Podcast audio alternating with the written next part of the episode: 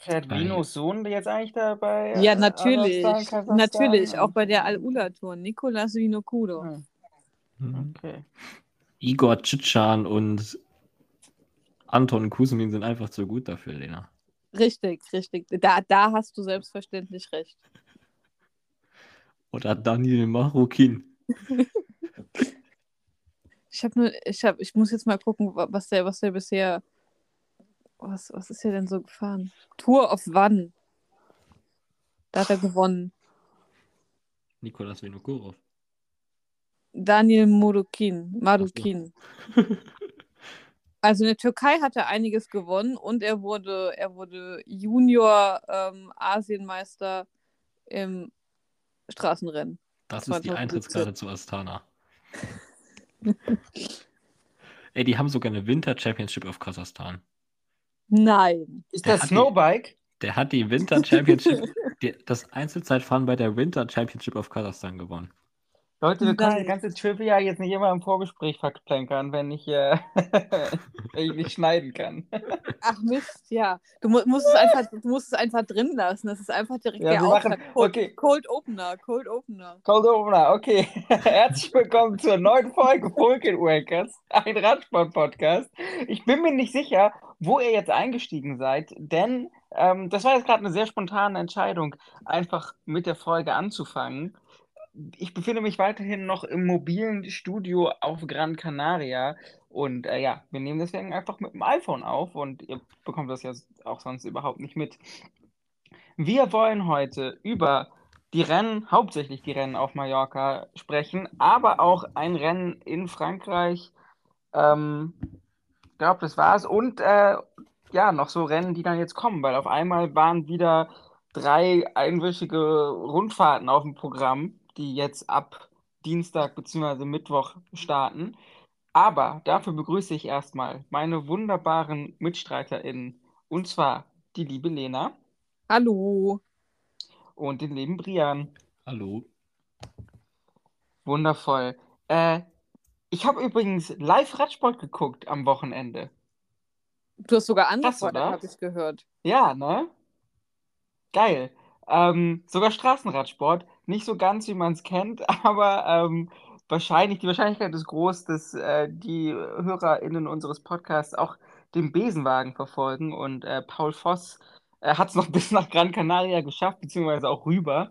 Ähm, Bastian Marx und äh, Andi Stauf hat es dann ja im Hafen zerlegt. Ähm, und den äh, haben wir dann am Streckenrand kurz besucht in Nacht um 10. Das war ganz cool. Ich glaube, er war ein bisschen verwirrt warum da auf einmal irgendwo in Gran Canaria so im random Kreisverkehr so zwei Hanseln stehen und ihn anbrüllen. Aber war ganz cool. Und ähm, mal gucken, vielleicht schaffe ich es ja sonst auch dieses Jahr nochmal zu einem wirklichen Radrennen, weil das war jetzt ja nur Paul Voss, der da schnell vorbeigefahren ist. Trotzdem cool. Mhm. Wie es denn euch so mit den Radrennen auf Mallorca gefallen? Habt ihr sie geguckt überhaupt? Ihr habt es immer noch nicht gelernt mit den offenen Fragen, ne? Brian. Ich bin, ich bin begeistert, ich bin begeistert, dass du denkst, dass wir es irgendwann noch lernen. Ich werde es eiskalt, äh, ich werde einfach das. ich werde es machen. Brian, hast du geguckt, hast du es eh, das wissen wir alle von dir, aber ähm, erstmal so dein allgemeiner Eindruck. Waren die Rennen launig? Hat es dir Spaß gemacht? Äh, ich fand sowohl Frauen als auch Männer wirklich ziemlich gut. Ich meine, das waren jetzt jeweils Sprintertage dabei, die waren jetzt nicht atemberaubend spannend, aber bei den Männern ist trotzdem was passiert, zumindest am letzten Tag. Und äh, die hügeligen Rennen fand ich eigentlich bei beiden sehr cool zum Anschauen, weil ziemlich viel passiert ist, weil sie eben auch ziemlich kurz waren, dadurch sehr schnell ausgefahren wurden. Was ein bisschen gestört hat, fand ich, waren die Übertragungslängen, weil die halt ziemlich kurz waren und man relativ wenig von den was im Vorfeld passiert ist, dann immer mitbekommen hat. Aber das, was man gesehen hat, fand ich immer sehr cool.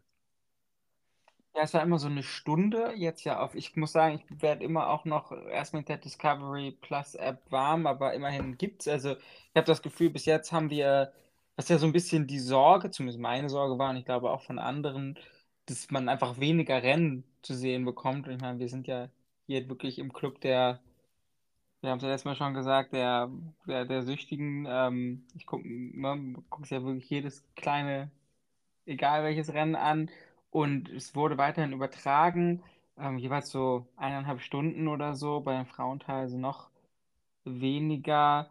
Ähm, die Selektion war dann manchmal schon, war dann manchmal schon gemacht, aber ich meine mich zum Beispiel daran zu erinnern, dass 2021 wurden die noch gar nicht übertragen. Nee, nee, bis letztes Oder Jahr waren es immer nur so- Ja, bis letztes Jahr waren es immer nur so Halbstunden Zusammenfassungen, die bei Eurosport Ja. irgendwann abends um 23 Uhr kamen, wo man aber eigentlich nur gesehen hat, wie sie bei den einzelnen Zwischensprints vorbeigefahren sind. Also im Vergleich dazu ist es schon eine deutliche Verbesserung. Ja, und diesmal war auch wesentlich besseres Wetter als letztes Jahr. Letztes Jahr um die Zeit äh, war richtiges Scheißwetter auf Mallorca, jetzt war es richtig hübsch. Und Ähm, Intermarché war nicht und mehr so gut. cool aus. Ja, Intermarché hat ja eh so ein busy abgebaut irgendwie, aber vielleicht wollen sie dieses Jahr dann auch mal Rennen nach März gewinnen. Ähm, dafür hat IF so ein bisschen den Intermarché gemacht. Auf jeden Fall. Ähm, obwohl sie das ja letztes Jahr auch schon gemacht haben. Lena, hast du ein bisschen geguckt? Ja, also jetzt nicht alles. Das habe ich mir wieder nicht geschafft mit dem Nachgucken. Aber ich habe auch bei den Frauenrennen nachgeguckt. Da hat ja auch Katharina Fox ihren großen Auftritt von Max Solar Rose. Ja, ist auch stark. Richtig gut. Also die, also ich glaube, die arbeitet auch noch so Vollzeit. Ja, die ist Halbzeit, Lehrerin. Ja, also ich glaube Vollzeit nicht, genau, nee, aber, aber- die arbeitet noch als Lehrerin, ja. Ja, genau, genau. Also und umso krasser finde ich es halt dann auch. Also Ja, definitiv. genau. Nö, das Ist war auch ein Rennen. Ja. Ist ja Max Solar, haben wir glaube ich auch noch nicht drüber gesprochen. Oder vielleicht doch, bin mir nicht sicher. Vielleicht am Ende der letzten Folge, als es schon kurz um die Rennen ging. Ähm, hat ja jetzt auch den Schritt zum, was, Conti? Zur Conti-Mannschaft gemacht? Oder? Ja, Sind doch eine Klasse aufgestiegen, meine ich. Ja, die sind jetzt ein normales UCI-Frauenteam, also Conti-Team. Genau. Aber Das letztes Jahr waren sie, waren, sie das, Jahr noch nicht. waren sie das nicht letztes Jahr auch schon? Ja, ich glaube schon. Aber letztes Jahr, okay. Doch, weil die sind letztes Hm. Jahr auch schon Rennen in Belgien und Profirennen mitgefahren und sowas. Dann müssten sie es Ah, eigentlich auch schon gewesen sein. Also das brauchst du halt, um international halt äh, auftreten zu können und nicht nur halt in deinen eigenen, ich sag mal, vier Wä- äh, nationalen vier Wänden. Ich meine, in meinem Kopf war, dass sich irgendwas nochmal verändert hat. Vielleicht war es auch einfach nur, dass sie gesagt haben, sie wollen dieses Jahr nochmal stärker auftreten. Und äh, das haben sie ja mit Katharina Fox auch schon gut geschafft. Also die muss, ich meine, sie wurde dann was, drei, vier Kilometer vor Ziel oder so eingeholt, ne? Irgendwie so. Aber so lange quasi 100 Kilometer vorne wegzufahren, äh, muss man erstmal schaffen. Und ich glaube, wenn man da nochmal eine bessere Gruppe erwischt und vielleicht nicht 100 Kilometer ganz alleine unterwegs ist, dann geht da auf jeden Fall was, würde ich behaupten. Also so Ja, rein ich von der fand, das Power war- her. Also ich fand, das war auch eine absolute, ich sag mal, schon, schon, schon, also Machtdemonstration ist das falsche Wort dafür, aber man hat halt dem Rennen schon seinen eigenen, um, um die Klischeekiste auszupacken, irgendwie Stempel aufdrücken können und hat es halt auch mitgestaltet und ich finde, das entspricht mehr als allen Ansprüchen, ähm, die man haben kann. Also ich fand es wirklich gut. Nee, definitiv, ne? Es zeigt eben, dass man wirklich aktiv mitgestalten kann und nicht nur hinterherfährt. Ähm, schon mal sehr gut ist. Ähm, Brian, nimm uns doch mal kurz und knackig dann nochmal mit in das Renngeschehen der Frauenrennen und ähm, äh, wer sich so gezeigt und dann schlussendlich auch gewonnen hat. Ja, also der erste Tag war der Sprinterinnen-Tag von den drei. Das war die Trofeo Felanic. Felanic. Ähm, und das ist halt, wie gesagt, einem Sprint geendet. Ziemlich klassischer Massensprint eigentlich. UAE hatte mit Chiara Consonni eigentlich die Favoritin dabei, die haben aber den Leadout komplett verkackt und sind irgendwie zwei verschiedene Züge gefahren. Und dann ist sie in einer schlechten Position reingegangen und Noemi Rüg von EF Education Cannondale heißt das Team jetzt, das neu gegründet wurde und jetzt zum Männerteam dazugehört. Ähm, die hat dann gewonnen, den ersten Profisieg eingefahren, vor Aleni Sierra von Movistar und eben Chiara Consonni. Und am zweiten Tag gab es dann schon die, ich, ich würde sagen, ich glaube, das schwerste Rennen von den drei, oder? Ja, Ähm, Und da hat sich dann erneut EF Education Cannondale den Sieg geholt und zwar mit Magdalene Valieres Mill. Ich weiß nicht, ob man immer Mill dazu sagen muss, weil die Kommentatoren haben es immer weggelassen, aber das ist der volle Name. Ähm, die hat sich da im der letzten Abfahrt eigentlich abgesetzt von dem Rest der Gruppe, der nur noch bei ihr war, mit Silvia Persico, mit Ashley Muman Pasio und Marvi Garcia. Persico ist gestürzt und sie ist dann einfach weitergefahren, hat sich von Mulan Pasio und Marvi Garcia absetzen können und dann im Schlussanstieg, der so ungefähr zwei Kilometer lang war, hat es noch verteidigt und hat da ebenfalls ihren ersten Profisieg eingefahren. Das waren zwei ziemlich überraschende Siege von IF, die aber dann richtig starken Saisonstart hingelegt haben, weil sie auch am dritten Tag dann mit Noemi Rüg wieder Zweite geworden sind, hinter Eleonore Gasparini von UAE, die davon Silvia Persico einfach stark angefahren wurde, nachdem, wie Katharina, nachdem Katharina Fox eingeholt wurde, wie ich schon gesagt habe. Ähm, das war dann auch so ein Sprint von einer kleineren Gruppe, wo es dann, also der Sieg von Gasparini fand ich, kam jetzt nicht wirklich überraschend. Aber an sich fand es vor allem die letzten beiden Tage ziemlich coole Rennen so zum Anschauen, weil extrem viel passiert ist eigentlich auch. Mhm. Also ich fand auch, also erster Profisieg von Valieres Mill und ich fand halt auch cool, weil, also 2002 ist sie, glaube ich, auch schon viel EF gefahren und da hatte die ganz... 2002? Äh, zwei, Entschuldigung, zwei, oh Gott, ist es zu spät. 2022. Ähm, da wurde sie wahrscheinlich also, gerade geboren in 2002. Äh, ja, die ist tatsächlich auch erst 22. Also du hast in der Tat recht, die ist 2002 geboren worden. Anderes Thema.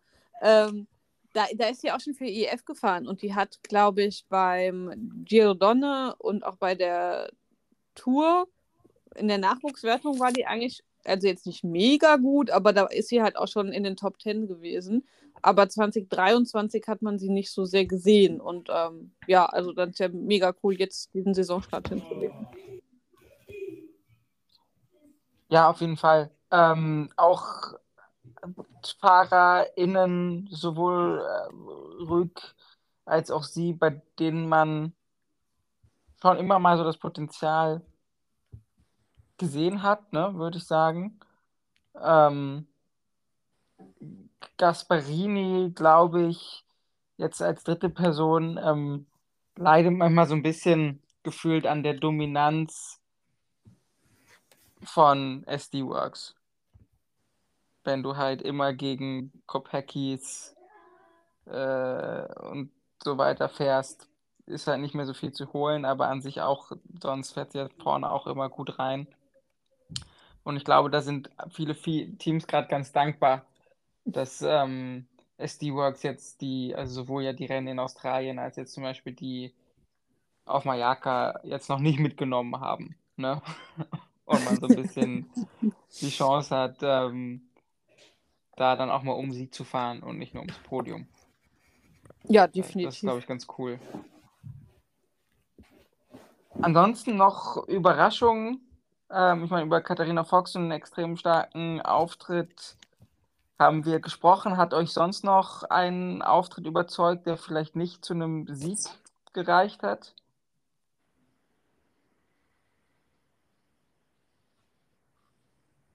Nein. ich hätte jetzt vielleicht Silvia Persico gesagt, aber das kam jetzt auch mhm. weniger überraschend. Ähm, also am zweiten Tag fand ich, sah sie schon aus wie die stärkste Fahrerin von denen, die da vorne mitgefahren sind. Ist dann halt gestürzt und am letzten Tag war sie halt die entscheidende Person dafür, dass Gasparini da gewonnen hat, weil ohne den Leadout hätte sie es, glaube ich, gegen Rüg schwer gehabt, weil die schon echt eine starke Sprintform hatte. Aber sonst würde mir tatsächlich niemand mehr einfallen. Mm, es war auch der erste, ich glaube, erste richtige Auftritt vom neuen ähm, baskischen Frauenteam, Laboral Kucha Fundación Euskadi. Keine Ahnung, wie man es ausspricht. Und ähm, die sind da auch in den äh, Rennen mal in Top 10 gefahren mit Laura Tomasi. Also die ist auch vorher mal für UAE gefahren und für alle bei TC Ljubljana, was ja auch wieder UAE geworden ist, anderes Thema. Aber ähm, ja, die sind halt auch ein Team, das sich praktisch jetzt neu gegründet hat, beziehungsweise hochgekommen ist, so ein bisschen wie, äh, wie Max Solar Rose. Und ähm, ja, hat mich auch gefreut. Auch, dass es jetzt halt auch so, ich sag mal, dass die baskischen Frauen jetzt auch vertreten sind im Radsport. Und Eriona fährt dies Jahr für sie, also ist da Grundsympathie vorhanden. Da ist dann der Fanclub auf jeden Fall Ja, am Start. selbstverständlich. Selbstverständlich. Ich finde das auch richtig, ich finde das, ich finde das so richtig, richtig lieb. Eri postet halt immer in der, in der Sprache halt ihres Teams, also Eri ist ja Japanerin und, Ja. ähm, und als sie halt für, sie ist halt letztes Jahr noch für HBH gefahren und hat sie halt immer auf Englisch gepostet. Und jetzt postet sie halt immer auf Japanisch und auf äh, Spanisch und manchmal noch auf Englisch, aber das Englisch fällt manchmal weg, das finde ich dann ganz lustig. Äh, anderes Thema, ich war vom Thema ab. Ach Quatsch, ist ja, also ist ja einfach eine super sympathische Fahrerin. Ah, sie ist so Ähm, lieb. Wo das ist schön ist, äh, dass, dass das auch nochmal was mit einem Vertrag geworden ist. Ähm, obwohl das HBH-Frauenteam gibt es ja noch, ne? Nur das Männerteam wurde aufgelöst. Genau, genau, das? Männerteam wurde aufgelöst. Ja. Ja, cool. Also, ähm, ich denke, das Key Takeaway ist irgendwie, ne, es hat irgendwie Spaß gemacht zu gucken. Es sind ein paar junge FahrerInnen, hat man gesehen. Man hat das neue, alte EF-Team in Aktion gesehen, die extrem stark in die Saison gestartet sind. Ähm, viele der großen Teams waren jetzt noch nicht da. Ich glaube, Canyon SRAM war ja zum Beispiel auch nicht da, ne? Meine Nee. ich, oder? Und so, also, ähm, in dem Sinne sozusagen ein, was heißt ein verhaltener Saisonstart, aber auf jeden Fall irgendwie ein ganz launiger und unterhaltsamer Start, was schon mal ganz cool ist. Ähm, geht für die Männerrennen auch, würde ich behaupten.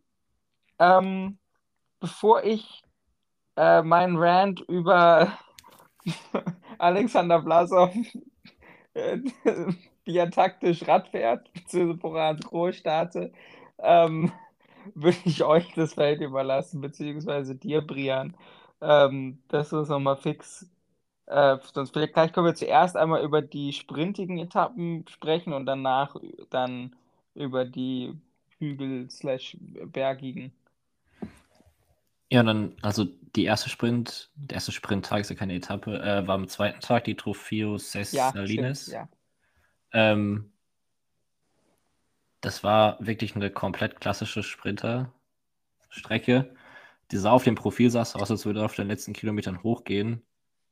Es ging aber eigentlich nicht wirklich bergauf, wenn man ehrlich ist.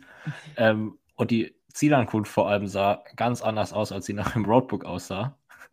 Weil es ähm, und das kennen wir so ein bisschen von diesen Mallorca-Rennen. Die Zielankünfte sind teilweise ein bisschen wild. Und es war auch diesmal wieder so. Es gab eine Kurve so ungefähr 150 Meter vor dem Ziel. Und in die ist Quickstep mit Luke Lamperti als erstes reingefahren, hatte Paul Manier am Hinterrad. Das sind beides Neoprofis, die jetzt erst zu diesem Jahr dazugekommen sind. Und Paul Manier hat einfach direkt den Sprint gewonnen vor Alberto Dainese und Luke Lamperti, der noch Dritter geworden ist, weil diese Kurve eben den Sprint dahinter komplett beeinträchtigt hat, wenn man es so ausdrücken will. Ryan Vandenberg hat sich dahinter noch mit Luca Kolnagi geklopft. Ähm, die sind dann irgendwie auf Platz 4 und 5 reingekommen. Und dann die Sprinter, die man eigentlich so vorne gehabt hätte, wie Gerben Tyson, wie Arno Demar, Alexander Christoph, also die etablierteren Namen, die haben es von der Positionierung her eigentlich fast alle nicht hinbekommen. Christoph war noch ganz okay dabei, aber die anderen beiden hat man gar nicht mehr gesehen im Finale. Und dann hat eben Monnier da seinen ersten Profisieg eingefahren vor Albert Danese, der danach auch seinen Lenker halb zerstört hat, weil er sich aufgeregt hat, nicht gewonnen zu haben. Und äh, am letzten Tag, Trofeo Palma, ist dann die bekanntere Strecke, das ist auch jedes Jahr die gleiche Ankunft ähm, auf diesem Rundkurs. Ähm, war auch wieder ein klassisches Sprintertag-Szenario, eigentlich mit Ausreißergruppe, die jemand eingeholt wird. Auf dem Schlusskurs gab es dann ein paar Attacken. Movistar hat da unter anderem mitgemacht, weil die gar keinen Sprinter mehr dabei hatten. Bora hat sich beteiligt mit Anton Palzer. Und äh, Samuel, du hast es ja gesehen, ich weiß. ich weiß so. Nein, Also ich muss das kurz nacherzählen, weil also ich war äh, unterwegs und bin nach Hause gekommen, das Rennen lief, hab's angemacht. Ähm, und das Erste, was ich sehe, ist wirklich, und ich wusste ja, was für ein Tag das ist, ne? Also das ist halt eine Sprint, irgendein flach, eher ein flacher Kurs, das ist vielleicht ein bisschen technisch dadurch Palmer, ne? Und das Erste, was ich das Erste, was ich geil finde, ist, dass Anton Palzer attackiert. Das ist schon mal geil ist. Ich finde ja, die hatten ja keine Sprinter so richtig dabei, ne? Also Die hatten gar kann man keinen das Sprinter halt dabei. schon, genau, also kann man das schon mal machen, ist ja cool, aber ist halt trotzdem ein bisschen lustig, ne? Dieser 60 Kilo Typ da vorne vor so einem Feld, so Vor, wirklich so vor 10 allem hatte er Meter diesen weit Flanders weg. Balwas-Fahrer dabei, der einfach keine Führung übernommen hat. Der hat sich Ja, einfach ja, und hinter auch so. 10, zehn Meter vor dem Feld und das Feld ist noch nicht mal Tempo hinterhergefahren. Ne? Also das Feld war halt todes, also war halt, das war halt breit so und nicht langgezogen oder so. Und das war schon mal lustig, das musste ich schon mal lachen. Ähm, und dann attackiert aber Emil Herzog, sozusagen, also, ne, ähm, Anton Polster wird eingeholt, ähm, Emil Herzog attackiert, auch eine valide Taktik, ne? Also auch das, wenn Leute eingeholt werden, das Feld wird langsamer. Das heißt, wenn man dann attackiert, ist das Geschwindigkeitsdelta höher, das heißt, man hat schneller einen Vorsprung. Das heißt, das macht erstmal komplett Sinn. Ne? Und ich dachte, ja, okay, die spielen halt so ein bisschen rum. So, und Emil Herzog ist äh, Junior World Champion. Der hat theoretisch auch ein bisschen Druck auf dem Pedal. Der kann auch eher solche Kurse, sag ich mal, fahren als Anton Palzer vom Fahrertyp. Und dann fahren die halt um eine Kurve und durchs Ziel und man sieht wirklich noch so eine Sekunde, bevor die Kamera, also bevor der, der, die Regie wegschneidet, wie er, wie er jubelt. Und, und ich war in dem Moment so, hä, hat, war das jetzt ein Joke?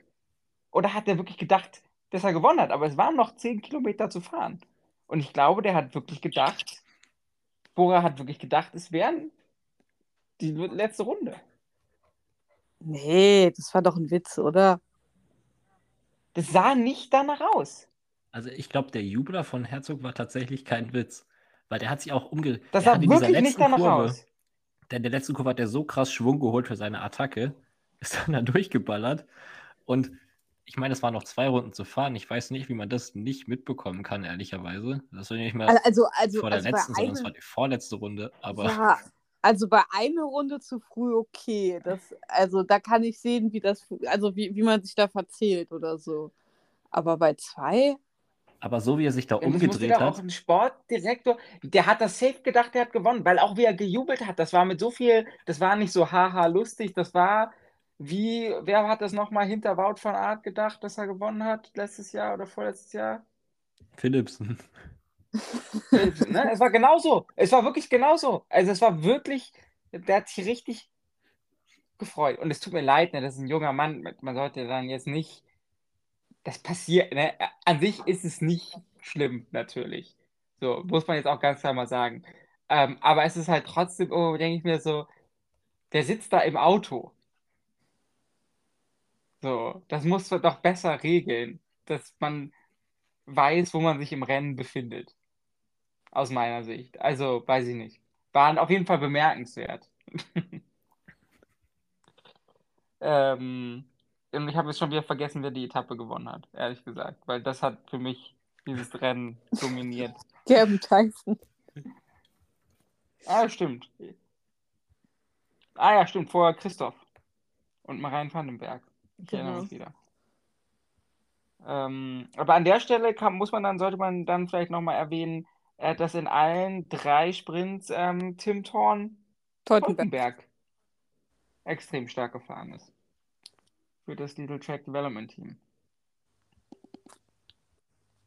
Und das so neben natürlich dem Quickstep sowohl ähm, der, Gott, ich, jetzt habe ich schon wieder mit den Namen, der Ami, Luke Lamperti. Luke Lamperti.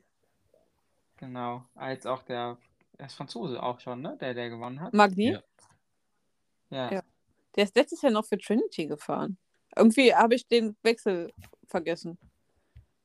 Ich war eben verwirrt, dass der hier auf Mallorca gefahren ist.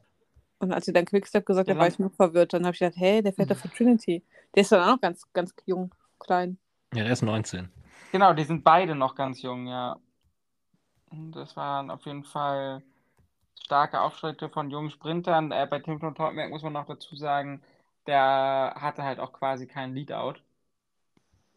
Das, deswegen sind die Platzierungen, würde ich sagen, nochmal, also nochmal höher zu werten, als die es eh schon sind, würde ich sagen. Da kann man, denke ich, gespannt sein. Der hat so, finde ich, der hat so einen richtig krassen Caleb Ewan, meine Nase oder auch ähm, Cavendish, meine Nase hängt auf dem Vorderreifen. Stil. Ja, der ist so ganz, ganz tief. Mm, Und der hatte ja Niklas Behrens dabei. Äh, der hat aber dann auch nur bis einen Kilometer vom Ziel geschafft, ihn irgendwie zu versuchen zu ähm, positionieren. Und das ist ganz geil, weil äh, der, der Niklas Behrens ist wirklich doppelt so breit wie alle anderen in dem Feld. Das ist schon sehr lustig zu sehen. Ähm, das finde ich immer lustig. Gibt es auch was zu den Sprinttagen? Ja, vielleicht, dass Arno dem Mars-Sprintzug absolut gar nicht funktioniert hat an diesen, an diesen beiden Tagen. Ist der mitgefahren? Ja, er ist mitgefahren. oh, krass, das habe ich ja wirklich überhaupt. Oh. Das ist bitter, muss man ja mal sagen. Also beim ersten Ah, jetzt Sprint, ist er erst Fünfter geworden. Das war halt extrem technisches Finale, da kann man vielleicht noch eine Ausrede finden. Aber sie hatten eigentlich, wenn man sich so das Aufgebot anguckt, hatten sie sehr viele Fahrer dabei, die rein theoretisch so einen Sprint anfahren könnten mit Grondin, David Decker, Jente Biermanns, Vincenzo Albanese am ersten Tag. In dem Finale, okay, wenn es da mal nicht funktioniert, dann das war der erste Sprint, die sind noch nie so zusammengefahren. Aber beim zweiten Tag, das ist ja eine bekannte Ankunft, da sind, die dürften teilweise das schon ein paar Mal gefahren sein, dieses Rennen. Und dass sie es da haben, sie es wieder nicht richtig auf die Reihe bekommen und Demar kam dann noch von relativ weit hinten, ist auf Platz 5 gefahren. Aber dass er in dem Sprinterfeld nicht mal aufs Podium kommt bei ja. zwei Gelegenheiten, ist schon hart enttäuschend gewesen. Nee, das muss ich sagen, das habe ich nicht mitbekommen und das ist tatsächlich vielleicht nicht so nicht so das beste Zeichen bis jetzt, gerade weil Akea ja auch ein bisschen auf die Punkte, die man im Zweifelsfall holen könnte, angewiesen ist, weil ich wüsste jetzt wer nicht, wer da sonst noch Big Points holt. Über die ganze Saison. Oder widersprichst du mir da jetzt, Lena? Nee, nee, kein bisschen. Das wird spannend, aber ich meine, was nicht ist, kann ja noch werden, wenn der Zug sich vielleicht demnächst zusammenfindet. Obwohl hier Kevin Wuckele ähm, stark gefahren ist bei Marseillaise, aber da kommen wir gleich mal kurz hin. Okay, reden wir über da, wo ein bisschen mehr Berge gefahren wurden ähm, aus meiner Sicht ja auch immer die spannenderen Rennen. ähm, Brian. Stage yours. Fangen wir einfach mal an mit dem ersten Tag, oder? Machen wir es chronologisch. Ja. Ähm, die ja. Trofeo Calvia rund um Palma Nova. Es gab eine Ausreißergruppe, die hat man nicht wirklich gesehen. Man hat auch nicht gesehen, wie sich die letztendliche Spitzengruppe, die entscheidend war, gebildet hat überhaupt. Aber als die Übertragung angefangen hat, waren auf jeden Fall sechs Fahrer vorne. Das waren Marc Soler und Brandon McNulty von UAE. Dann Alexander Vlasov.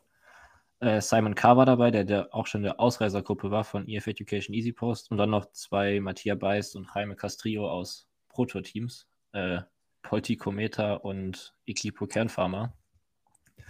Und dahinter gab es eine Verfolgergruppe mit so 20 Fahrern, wo so der Rest der Favoriten eigentlich drin war. Da war Anton Maché mit ein paar Leuten drin, da war Movistar mit ein paar Leuten drin.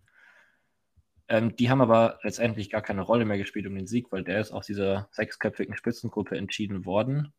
Ähm, Betjol und Aranbu haben es noch versucht, die sind aber als Duo nicht mehr näher gekommen als die 30 Sekunden, die sie hatten, als die Übertragung angefangen hat und haben eigentlich durchgehend nur mehr verloren.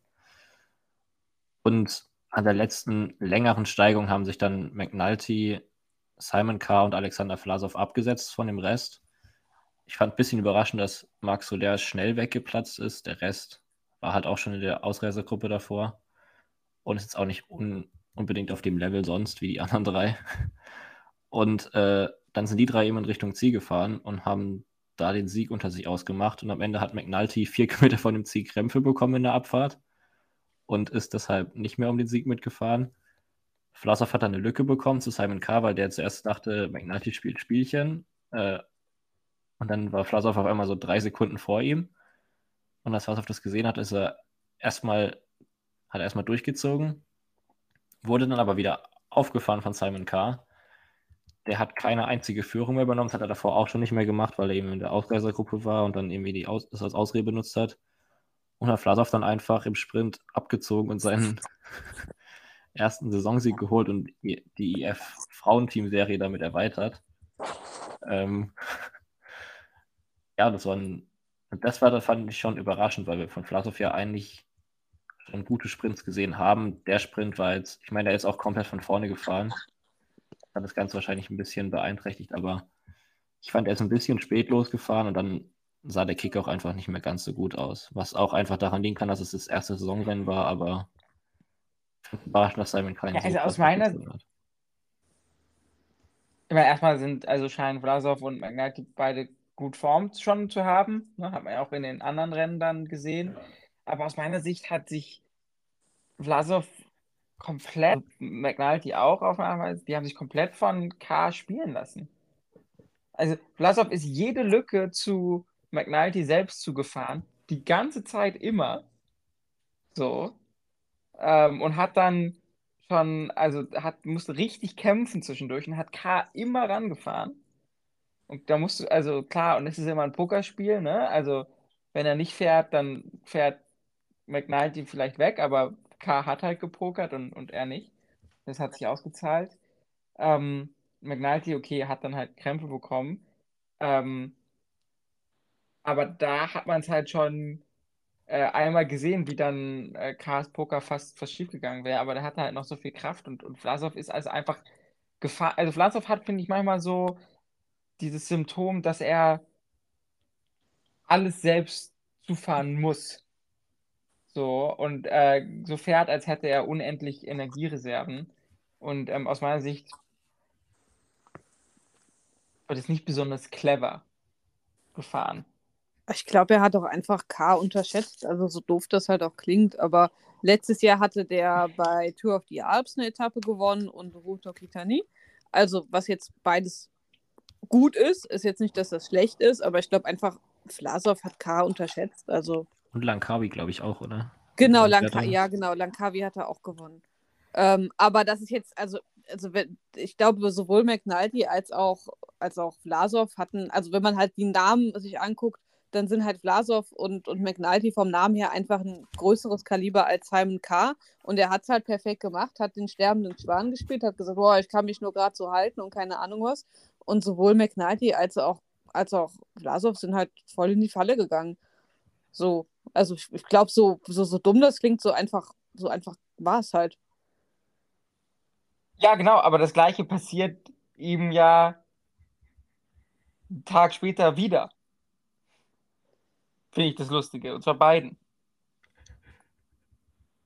Ne? Mit Van Edveld. Aber du kannst ja gerne nochmal kurz dann dahin mitnehmen.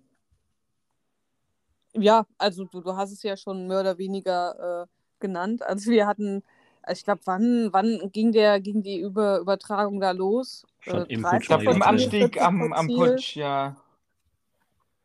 Genau. Ähm, also, wie gesagt, Vlasov setzt relativ eine Attacke und McNulty attackiert dann wieder drüber. Dasselbe Spiel, was wir halt am Vortag auch schon hatten, nur dass diesmal halt der äh, Kompagnon halt nicht K heißt, sondern Van Edveld. Und ähm, ja, dieses, die, die, die gehen über mit, mit, mit 40, 50 Sekunden, glaube ich, Vorsprung über die Kuppe halt drüber und ähm, die können sich halt auch relativ gut absetzen und machen da noch einige Zeit halt gut. Also die gehen da einfach, also die sieht relativ sicher aus für die vordere Gruppe, sagen wir einfach mal so. Und ähm, ja, dann äh, kommt es halt zum Schlusssprint, sagen wir jetzt mal so. Und McNulty eröffnet den Sprint. Ähm, ja, und ja, und verlieren halt beide wieder. Also wie du schon gesagt hast, halt Van Edveld gewinnt es halt, ja. Ja.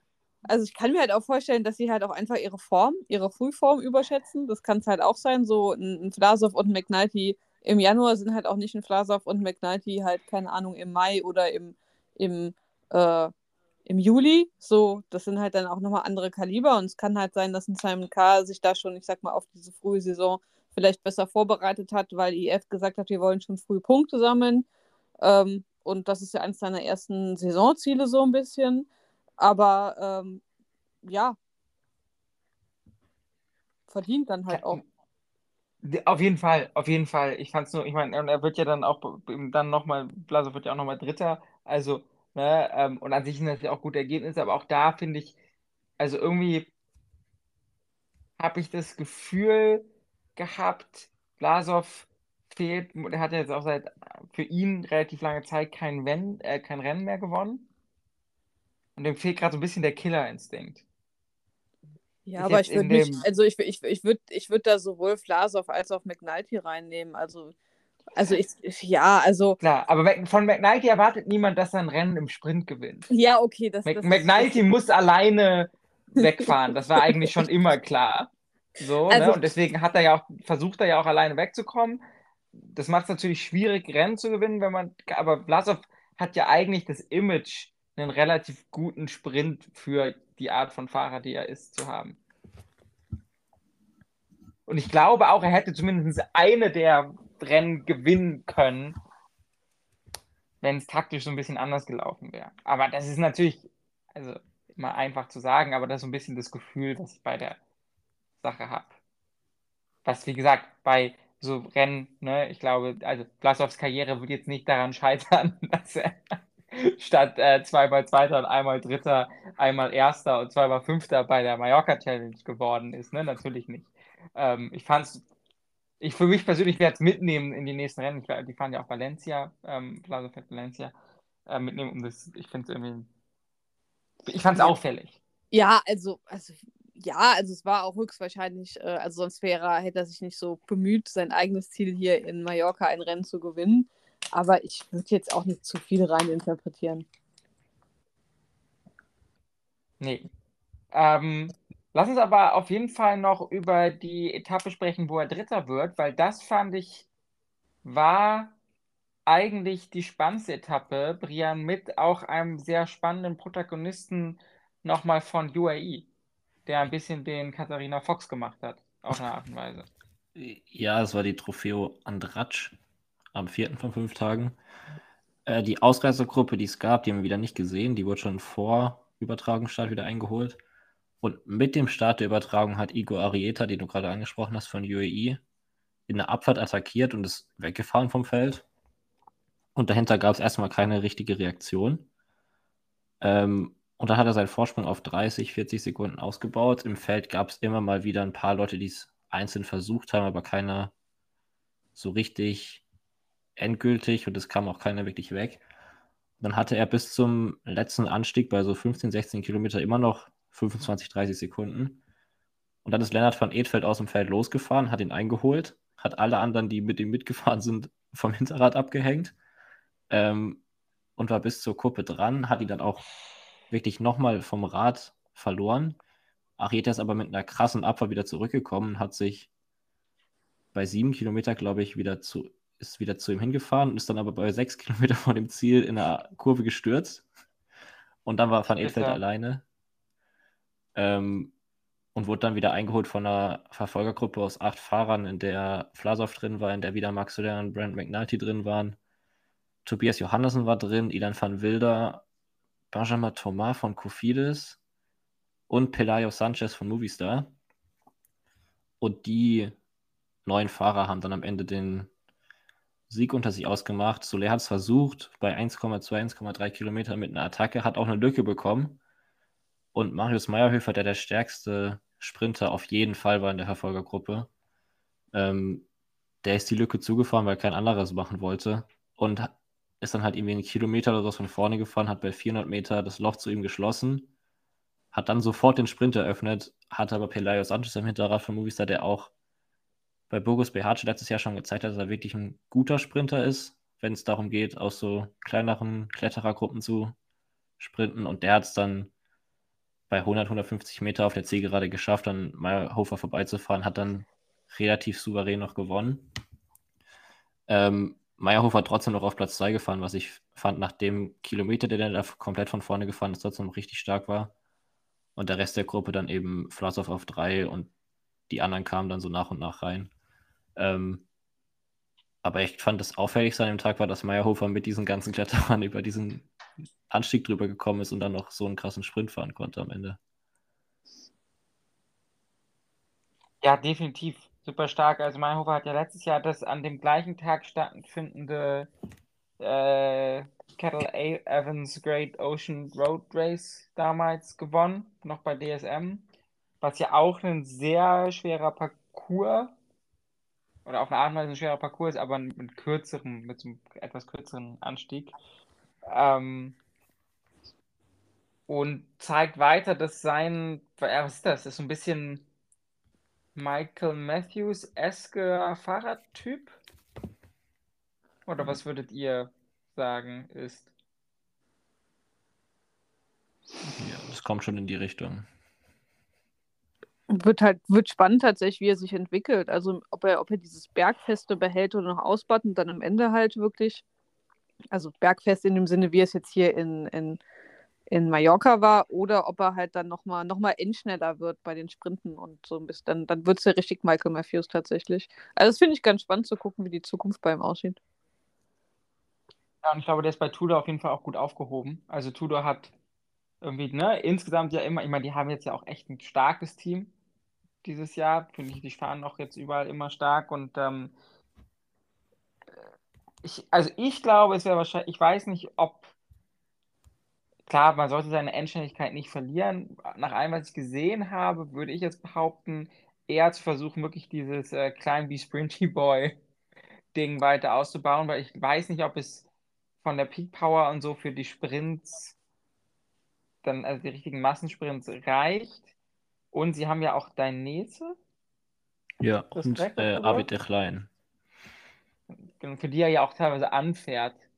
Sozusagen. Also ich glaube, das ist auch nicht der Plan, bei dieser Art von Etappen für ihn zu fahren, sondern ihn tatsächlich auch eher in diese äh, ähm, vielfältigere, bergfeste Rolle zu entwickeln, was ich so von außen jetzt erstmal einen guten Plan finde. Und ja, absurd stark gefahren. Ich hatte dann noch eine ganz lustige Diskussion mit meiner Frau oder und Unterhaltung mit meiner Freundin darüber, ähm, während wir das Rennen geguckt haben, weil das halt ein klassisches Gefangenen-Dilemma-Problem ist, wo ich meinte so, uiuiui, er fährt jetzt hier die Lücke zu und macht sich damit seine Chancen kaputt zu gewinnen. Und sie meinte, ja, aber wenn die Lücke jetzt nicht zuführt, dann kann er ja gar nicht gewinnen. Und beides ist irgendwie wahr. Und bei beiden bin ich jetzt, ne, also wenn er wahrscheinlich hätte, ich glaube, er meinte in seinem Interview auch, wenn er die Lücke nicht zugefahren hätte, hätte Max Soler, Soler halt gewonnen. Kann schon gut sein.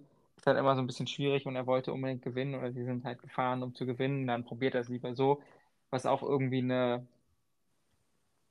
coole Einstellung ist. Ich frage mich tatsächlich, also als offene Frage, frage ich mich, womit man langfristig mehr Rennen gewinnt. Sozusagen ne, mit dem Taktieren abgezockt sein oder mit dem, ich fahre die Lücke um jeden Preis zu und hoffe, dass es zum Schluss trotzdem noch für den Sieg reicht. Man weiß es nicht. Man kann es auch so machen wie Alessandro Valverde und nie fahren. Und die Gruppe, in der man ist, immer sabotieren und trotzdem noch Rennen gewinnen. Ich glaube, das kommt auch einfach- drauf an, was für ein krasser Fahrer du bist. In beiden Varianten, Ja. wenn du nur krass genug bist, dann kannst du es ja auch irgendwie aussuchen, ne?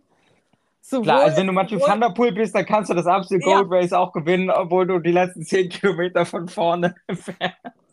Oder wenn du Alejandro Valverde bist, kannst du auch genug Ja. gewinnen, auch wenn du dich niemals an irgendeiner Führung beteiligst und aktiv die Arbeit der Gruppe verhinderst. Beides, du Äh, musst, du musst nur gut genug sein. okay, wir merken uns einfach Talent. Und alles. ja, nein, aber klar, bei den beiden, vielleicht Alejandro Valverde in dem Fall ein schlechtes Beispiel, aber ich glaube, es ist rübergekommen, was ich meine. Also, Ich glaube, Ähm. also ich, ich, ich glaube, das ist ja so ein bisschen so die Kunst. Also ich, jemand, der das sehr gut beherrscht, dieses Taktieren, ist zum Beispiel Matej Mohodic. Also ähm, der Mhm. genau, der genau weiß, wann wie und wie lange er mit der Gruppe arbeitet, der auch in Gruppen gut ankommt und da eigentlich nicht die Schwierigkeit hat, dass man ihn, also dass man ihn da nicht haben will. Ähm, aber der auch weiß, wann er investieren muss und wann er gehen muss. Also der hat da ein richtig äh, gutes Näschen für. Ich glaube, das, und ist auch tatsächlich das ist so eine eigene Art von Talent irgendwie. definitiv, Le Lennart Kemner beeindruckt mich da immer wieder. Der finde ich hat das auch krank. Ja, ja, Talent. definitiv. Auf den, auf den Bergetappen, ja. ja. Ja, Wobei ich und das fast, ich meine, ja. wo, wobei ich das fast auf Flachetappen nochmal beeindruckender finde, als auf Bergetappen tatsächlich. Also nicht das, also, also nicht missverstehen, aber dieses Näschen zu haben auf Flachetappen, weil es schwierig, also weil ich finde, es ist schwieriger, im Flachen längere Zeit allein zu fahren, als halt am, am Berg, weil am Berg ist halt wieder was anderes.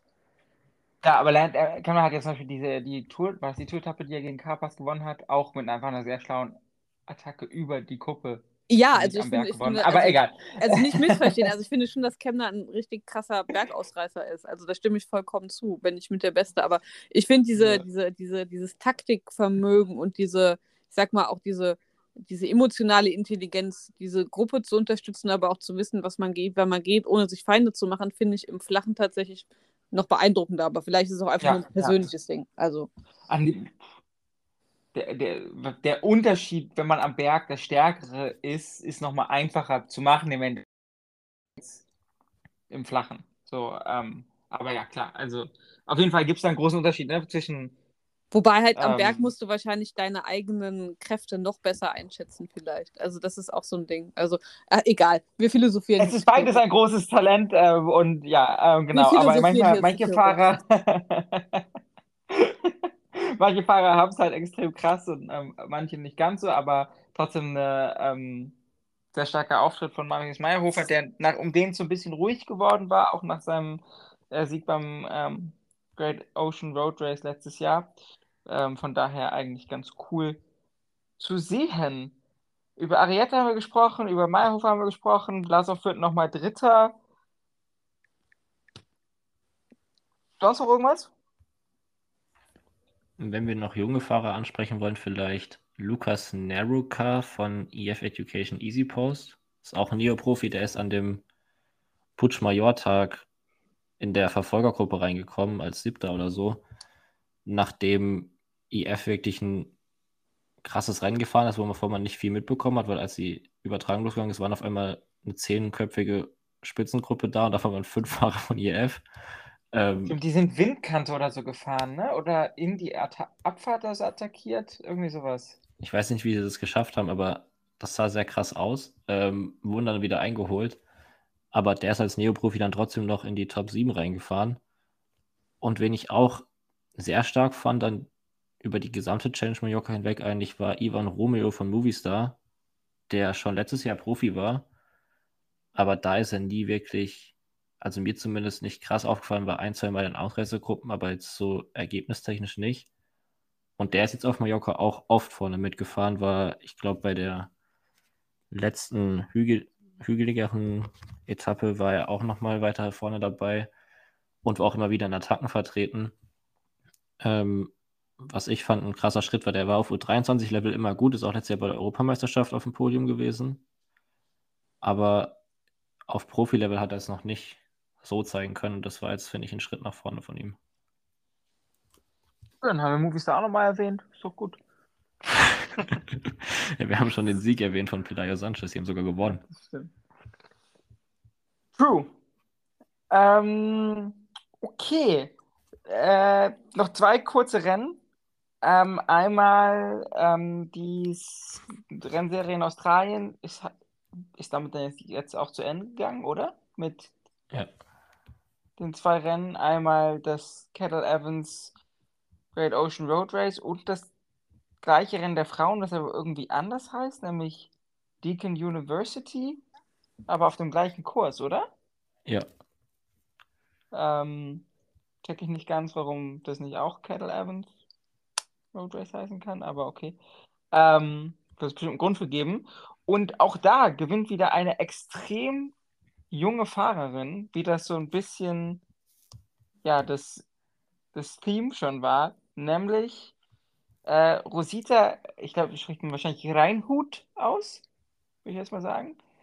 Ähm, für Jumbo Visma, äh, Jumbo Visma Lease Bike, für Visma Lease Bike, ähm, mit einer späten Attacke und gerade mal 19 Jahre alt, geboren am 8. April 2004.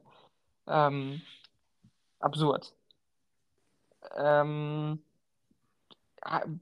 ganz ehrlich, hat sie überhaupt nicht auf dem Schirm.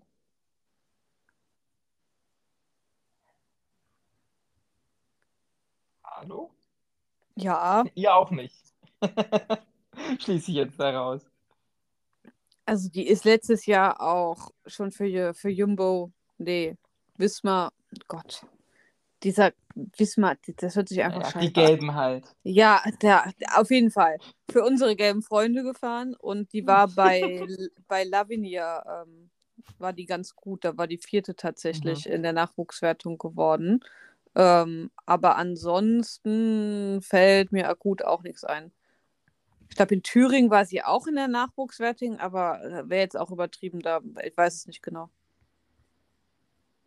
Also auf jeden Fall, sagen wir mal, ein, ein ich sehe gerade in Thüringen, war sie auch Vierte in der Nachwuchswertung, aber ein überraschender Sieg irgendwie und ähm, scheint, scheint Talent da zu sein. Muss man jetzt immer gucken, ne? Wir haben es ja schon häufiger jetzt auch mal erwähnt, diese frühen Rennen und wer hat Form und wer nicht, aber ähm, cool zu sehen, dass auch ähm, da irgendwie immer mehr ne, mit Inke Winke und äh, jetzt ihr und äh, immer mehr junge Talente da aufploppen. Ich finde es immer schön, wenn man dann so Namen hat, die man über die Saison und die Saisons verfolgen kann, wie sie sich so entwickeln nach solchen Resultaten.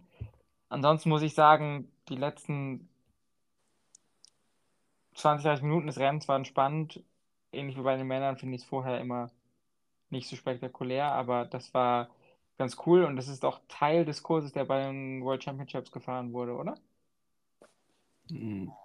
Ist es nicht Nee? auf der anderen Seite von Australien gewesen? In Wollongong. Wechsel ich das komplett? Das kann gut sein. Naja. Ich habe in der Tat Ähm. immer noch kein australisches Rennen gesehen diese Saison. Okay, das ist okay. ähm, dann möchte ich euch nur noch kurz ähm, meinen neuen Halbfahrer vorstellen, äh, was ich im Vorgespräch schon angekündigt habe, nämlich Lawrence, äh, Lawrence, aber er ist leider Australier, deswegen Lawrence, ähm, äh, Lawrence Pithy. Ähm, der Typ reißt krass ab. Der war schon ähm, beim, bei der Tour Down Under extrem gut und vor allem, also mir ist der untergekommen als australischer Sprinter irgendwann mal. Ähm, Er ist Neuseeländer, also aber ja. Ah ja, ja, da unten halt. Ähm, meine ich doch. Australien, Neuseeland, alles da unten. Hauptsache, ist, ja, keine Ahnung. Ähm, naja, ihr wisst, was ich meine. Hauptsache komische Insel. Ähm, mit lustigem Akzent. Ähm, und, beziehungsweise Dialekt. Ist jetzt auch gut. Also, auf jeden Fall hatte ich den immer schon so als Sprinter im Kopf und der kommt aber auch extrem stark über den Berg und hat diesen Sprint dann zum Schluss aus der Gruppe stark gewonnen vor Testation und unseren Zimmermann Schorsch. Ähm, und allerdings aber auch vor Corbin Strong und Nawals. Und ähm, der wird der neuseeländische Michael Matthews, sag ich. Ich glaube, der wird richtig krass. Ich glaube, der wird richtig gut. So, jetzt habt ihr es hier gehört. Ich bin on board the Hype Train. Ich habe ihn die Saison ja noch nicht gesehen. Also ich bin gespannt, wenn er dann in Europa fährt. Ey, letztes Jahr schon Coupe de France Rennen gewonnen. Da ist er uns, uns allen aufgefallen. Ja, außer mir, weil ich gucke die Dinger nicht. Ich muss, ich, ich, ich muss doch jetzt den Hype verstehen. Ich muss doch jetzt den Hype verstehen. Ja. Und Okay, also, dann, also, wenn, er schon wenn, Coupe de France Rennen gewonnen hat, dann ist er, bist du auch an Bord, oder? also wenn, wenn, wenn, wenn Elia Bibiani Hype hat, dann kann es ja nicht mit einem Coupe de France Rennen äh, sein. Also, Nee, eben. Deswegen, also ich habe jetzt hohe ja gegen Erwartungen. meine Philosophie. Ich habe jetzt hohe Erwartungen an Lawrence Piffy. P Pitti, Piffy. Laurence. Lo- Laurence Petit. Laurence Piffy. Laurence Petit.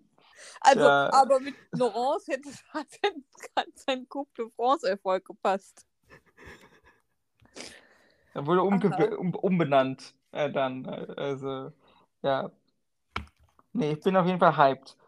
Ähm, und dann, Brian, so ein random Fahrer gewinnt vor Igiza und Egan Bernal ähm, die kolumbianische Straßenmeisterschaft. Das ist, Willst du uns nochmal kurz erzählen, was da los war?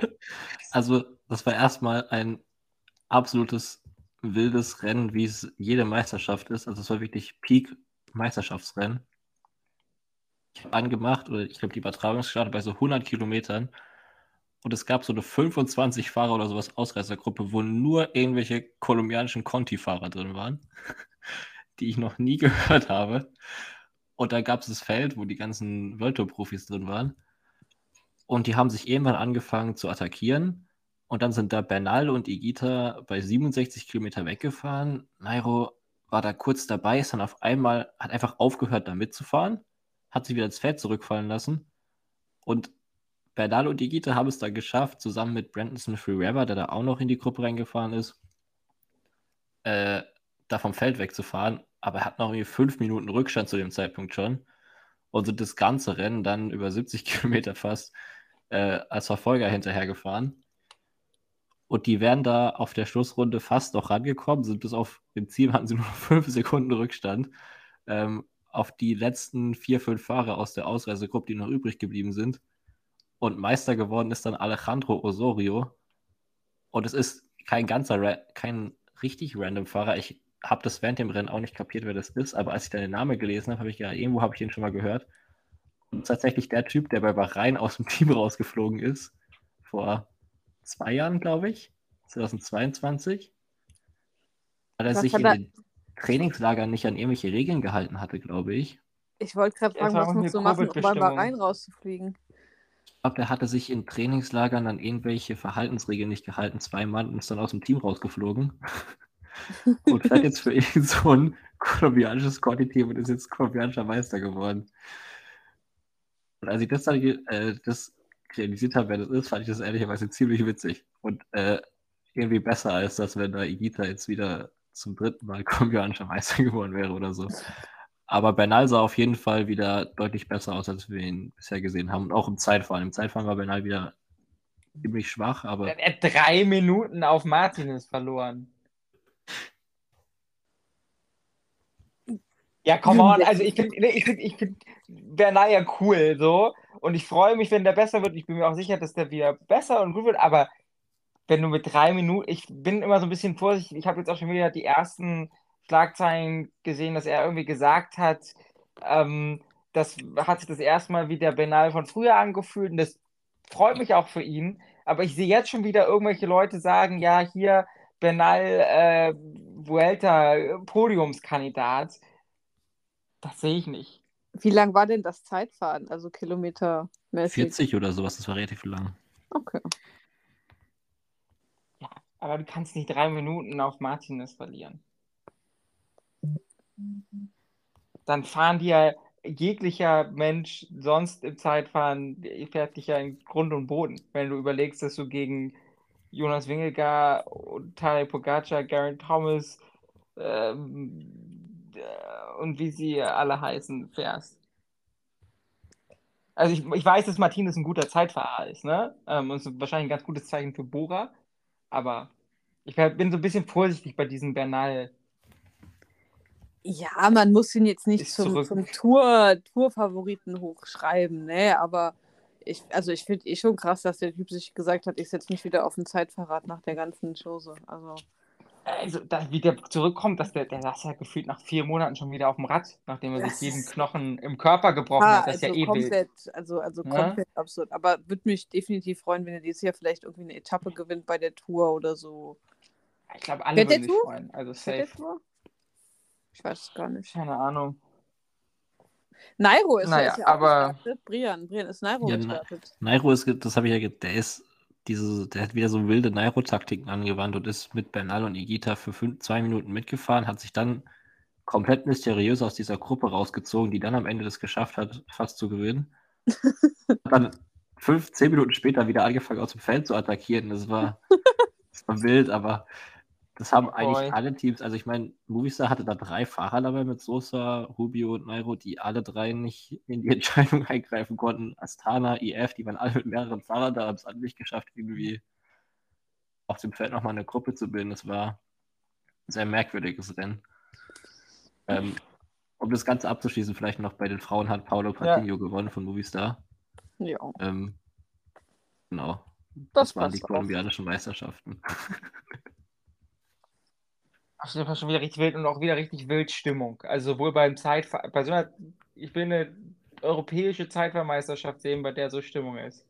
Ähm, bei, was ich da an Videos und Bildern gesehen habe, das war auf jeden Fall schon wieder sehr, sehr geil. Es startet dann auch noch die Tour of, also sie heißt nur Tour Columbia, aber ich will irgendwie immer Tour of Columbia sagen, wo Movistar mit, als auch EF mit übertrieben overpowered Teams am Start stehen. Und Mark Cavendish.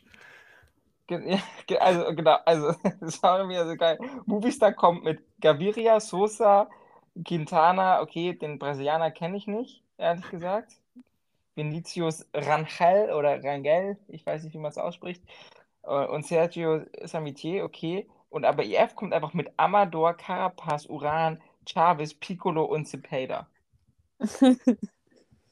Wann geht's Und die los? fahren dann gegen äh, Nicolo Bonifacio und äh, Attilio Viviani von Kovatek. Und äh, Ähm. Kol kolumbianische Nationalmannschaft sind auch äh, Bernal und sowas dabei, also halt die Leute, die kein Stimmt. Team am Start haben. Wann, wann ähm, geht's los? Dings sehe ich jetzt nicht. 6. Februar. Äh, genau. Nee, nächstes Wochenende? Nächste Woche, ich glaube? Dienstag müsste das sein, Ah, nächste okay. Woche. Da ist Antalya, Ja. Provence und Muscat. Ich bin jetzt beim siebten. Am 6.2. ist die erste Etappe. Tour auf Columbia. Zumindest laut Internet.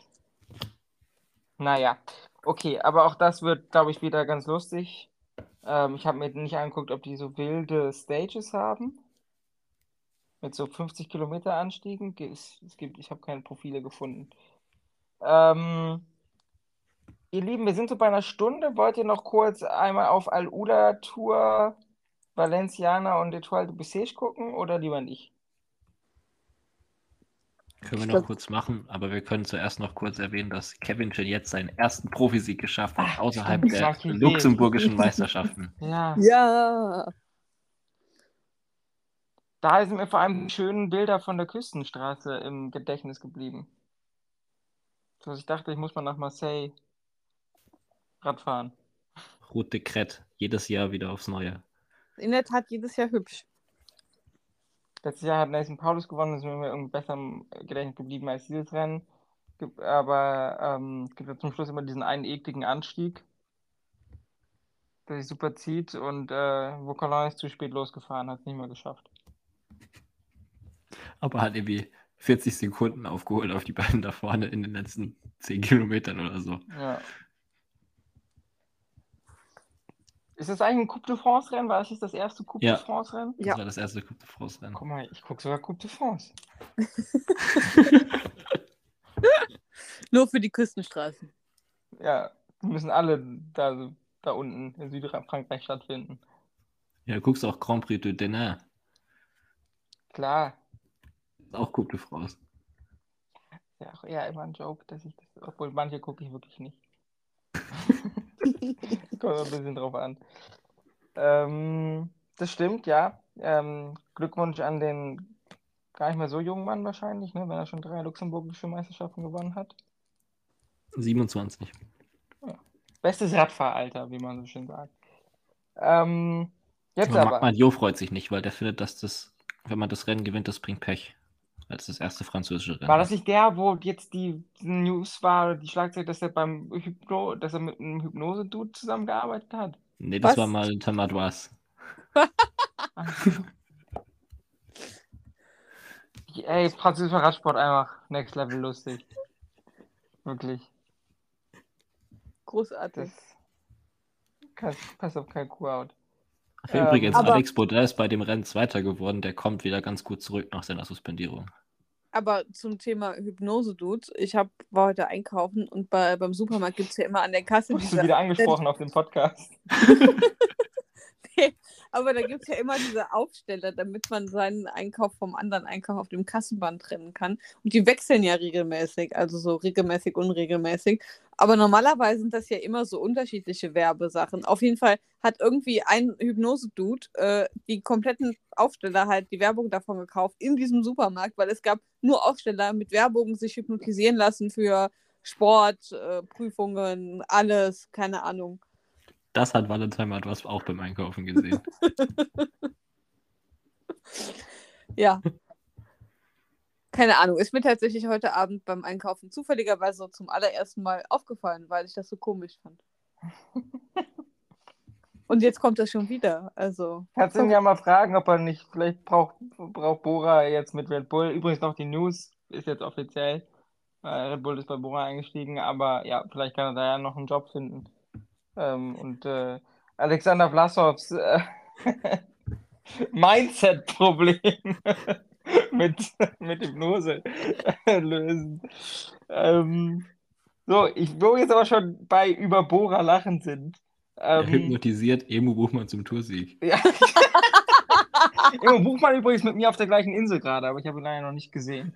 Ähm, ähm, aber ja, ähm, also, die Saudi-Tour, ne? beziehungsweise jetzt ja Al-Ula-Tour. Immer so ein bisschen lustiges Profil, bisschen komische, kann dazu nicht viel sagen. Auf jeden Fall jetzt keine krasse, die, die, ist jetzt nicht, ja, ke- keine Mountain Stages oder Das heißt, so. es Ne? sind vier Flachetappen und am Ende gibt es wieder diesen f- f- zwei Kilometer, 20 Prozent 12% Monsterrampe-Ding da am Ende. Aber Ich- sonst sind es vier Flachetappen. Ich, ich möchte bitte dazu etwas sagen.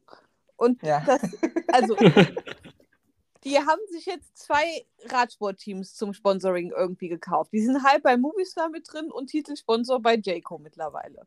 Dann haben die jetzt beschlossen, ihre, ihre Radtour von Saudi-Tour in Al-Ula-Tour umzu. Und die, wisst ihr, wie groß Saudi-Arabien ist? Also, also, die haben da schon mehr Optionen, wie man ein Rennen gestalten könnte. Also, ich verstehe es nicht. Aber schau mal, die haben eine Etappe, die auf der ähm, Alula Camel Cup Track endet. Das ist auf jeden Fall für mich Peak mit Abstand das beste Etappenziel der ganzen Saison. Ist noch besser als Techno Gym. Also ich finde, das ist ja schon ein Schritt in die richtige Richtung, aber auch landschaftlich hat Saudi-Arabien einfach mehr zu bieten an Profil und unterschiedlichen Zielen und also da ist also da ist noch mehr drin. Also Ja, das, ja. ich verstehe es nicht. Warum? es ist, es ist allgemein nicht super attraktiv. Ich würde mich als Fahrer jetzt auch nicht drum schlagen, da hinzukommen. Jetzt weiß ich nicht, wo wir einsteigen mit dem Vorgespräch, weil das alles nicht geplant war. Deswegen, vielleicht hört ihr es zum zweiten Mal. Aber es sind im Prinzip nur flache Etappen und ein extrem steiler Hügel. Und Bora Hansgrohe kommt mit Benedetti Cesare, Nico Denz, Jonas Koch, Matteo Sobrero und Maximilian Schachmann. Also ein Mensch zu wenig und auch so komplett wirklich komplett zusammen, random zu zusammengewürfeltes. Stimmt, sogar zwei Leute zu wenig. Es wären sieben Leute, fünf oder sieben Leute. Und es wirkt auf mich wirklich so, als hätten die vergessen. und Aber so, fuck, wir haben uns für dieses Rennen gemeldet. Wer hat noch Zeit? Ihr bekommt auch, ihr bekommt auch fünf Sterne Hotel. So. Und Nico Dance war auch gerade auf Gran Canaria, da dachte ich, ja, okay, ich nehme die Sonne noch ein bisschen mit. Und die anderen hatten halt gerade noch nichts vor. So. Anders kann ich mir das wirklich nicht erklären. Das ist so random. Und dann kommt auch noch Rolf Aldag als DS mit. So deren, also der, deren Head DS quasi. Was erzählt er da, Matteo Sobrero? Stell dir vor, äh, Simon Yates, der als, ähm, als äh, Jayco-Leader natürlich da ist, weil, ähm, ne, Head-Sponsor, Jayco Al-Ula. Äh, stell dir vor, das ist übrigens ähm, jetzt Primus bei der Tour und jetzt fährst, fährst du für ihn mal auf der Windkante.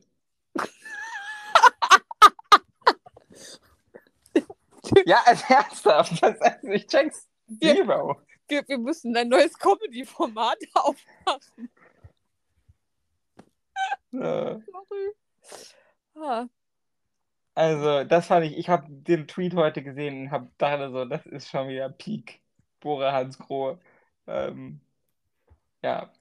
Und es kann diesmal, ich meine, wir haben uns damals alle lustig gemacht, als sie mit was, mit dem Bergteam zu diesem komplett flachen italienischen Klassiker gefahren sind. Mailand Turin. Genau so. Und da kann man noch irgendwie sagen, okay, vielleicht wollten sie irgendwie, waren sie in der Nähe Giro d'Italia scouten, haben den ja auch gewonnen, okay, point taken. Aber es ist ja nicht so, als wäre im Sommer nochmal Grand Tour in Saudi-Arabien. Ah, großartig. Naja, ansonsten kommt UAE auch wieder mit einem Team, was unbedingt alle UCI-Points mitnehmen möchte, die es gibt. Ähm, obwohl, ja, so stark ist es gar nicht. Ja, mit Maika, Fischer Black und Michael Wink, den kenne ich noch gar nicht, ehrlich gesagt. Der fährt schon seit drei Jahren bei denen. 32. Der hat mal hier die Mai Wouche Ah, Competition gewonnen und ist jetzt, glaube ich, das dritte Jahr schon in dem Team oder zweite auf jeden Lol. Fall schon. okay.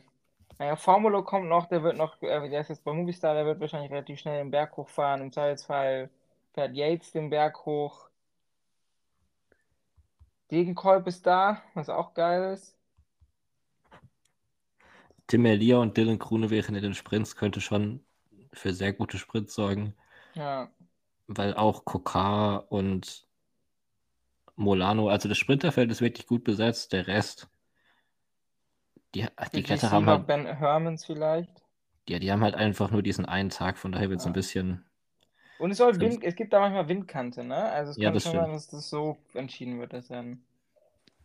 Ich habe gerade in Saudi-Arabien ein Strava-Segment gefunden ähm, mit 10,7 Prozent auf 1,6 Kilometer. Das wäre doch mal ein schönes, schönes Ding für so eine Etappe. Ich bin gerade einfach Strava am gucken in Saudi-Arabien. So. Einfach um Wir noch schreiben denen einfach mal eine Mail und sagen denen hier, wir haben euch was mal alles möglich wäre. Parcours. Also, zusammengestellt in eurem Land. Wir kennen, wir können das besser als ihr. weißt du, die sponsern das, dann, dann kann man da auch mal ein bisschen Abwechslung in das Ja. Rennen bringen. Weißt du, Ich stimme dir ja zu. Ich stimme dir ja zu. und dasselbe passiert bei der UAE Tour 1 zu 1 wieder. Die UAE-Tour hat nur das Glück, dass äh, aus irgendeinem Grund Benji Nyson und Patrick Bro UAE-Tour Superfans sind. Äh, und die deswegen kostenlos Werbung bekommen. Aber ja, nein. Grundsätzlich nicht die attraktivsten Rennen, außer Tour of Oman, die ist cool. Ähm, Valencia äh, wird dann, fängt dann am Mittwoch an. Da kommt Bora dann aber wiederum mit einem sehr starken Team, nämlich mit Hindley, Kemner, Vlasov, Vandal, Aleotti. Auch übertrieben krass ist. Ähm, Arietta fährt wieder und McNulty sowie Sivakov und Großschartner für UAE. Äh, Movistar ist dabei, aber mit Der eine Rubio. Genau, der eine. Lidl Track kommt mit Milan und Sam Omen und Patrick Konrad. Ähm, Bahrain mit Bilbao und Buitrago, das wird spannend und so wie mit Holz. Engelhardt fährt für Jelko Al-Ula und was mir, ich dachte die ganze Zeit, Yannick Steimle wäre zu Tudor gewechselt, aber er ist bei Q36.5 Pro Cycling Team, die auch da sind, äh, die unter anderem James Whelan auch mitbringen, ähm, den ich noch von den australischen Meisterschaften kenne, weil der da in den letzten drei Jahren immer in der Spitzengruppe war. ähm, ja, wird, glaube ich, ganz launig auch. Ähm, Ineos und ähm, Jumbo halten sich noch so ein bisschen zurück bei diesen Rennen. Ne? Ich glaube, auch bei Etoile de Bessèges sind die auch nicht dabei. Nee. Dafür ist da IF bei Bessèges mit Ben Healy und so wie Pedersen, der glaube ich da auch die Gesamtwertung gewinnen könnte. Magnus Kort fährt für Uno X, Marco Brenner und ähm, Michael Storer sowie auch Florian Stork, der auch ganz relativ stark bei für Kovi, glaube ich, bei Marseillais gefahren ist. Ähm, fahren für Tudor Nee, für. Matteo Trentin. Trentin, genau. Ähm, und Benjamin Thomas fährt da, der glaube ich auch gewinnen könnte. Das sehe ich. Vielleicht auch bissiger. Naja, mal gucken. Und Bane war Cosnefroy. Ja, wenn er mal wieder ein bisschen trainiert hat. Hoffentlich. Ja, und danach wird es dann auch schon. Kommt dann irgendwann Provence und so, aber das ist noch ein bisschen hin. Davor nehmen wir wahrscheinlich nochmal auf. Ähm, was so ein bisschen die Message sein sollte, es gibt wieder richtig viel Radsport auf einmal. Eigentlich ganz geil. Ich hab Bock. Und, und Snowbike ist jetzt ja auch demnächst. Ich habe tatsächlich, ich habe tatsächlich an ein, an ein französisches Tourismusbüro äh, geschrieben und an die UCI. Ob die uns einladen? Erstmal für Informationen. Das Ach so. Tourismusbüro hat tatsächlich gefragt, ob, wir, ob, ob ich mir das vor Ort angucken will oder nicht. Ähm, oder ob ich nur Informationen zu dem Rennen haben will. Tatsächlich. Aber ich glaube, das war keine Einladung. Es war mehr so ein Kommst du oder nicht. Scheiße. Sollen wir noch mehr mit dir reden oder ist es verschwendete Zeit? Ja. Die sollen uns mal einladen. Lach doch mal klar, Lena. Aha. Ja, Fabio, Fabio, Fabio Wittmer hat, wie erwartet, leider nicht geantwortet. Scheiße. Ja. Naja. Irgendwann werden wir noch reich mit diesem Podcast. Bestimmt. Irgendwann lohnt sich. bestimmt. dieser Qualitätspodcast. Die eineinhalb Stunden, die wir hier von unserer kostbaren Lebenszeit opfern. Nein, es hat sich auch schon so gelohnt, denn ich hatte wieder ganz, ganz viel Spaß mit euch ein bisschen über Radsport zu schnacken. Ich hoffe zum, Schu zu, zum Zuschauen. Ja, vielleicht habt ihr ja auch ein bisschen halluziniert, nachdem ihr beim Hypno bei der Hypnose wart. Ähm, nein, aber ich hoffe, das Zuhören hat sich auch gelohnt. Und damit bedanke ich mich, wie immer, bei meinen wunderbaren MitstreiterInnen, der lieben Lena. Adios. Und dem lieben Brian. Tschüss. Ciao, ciao.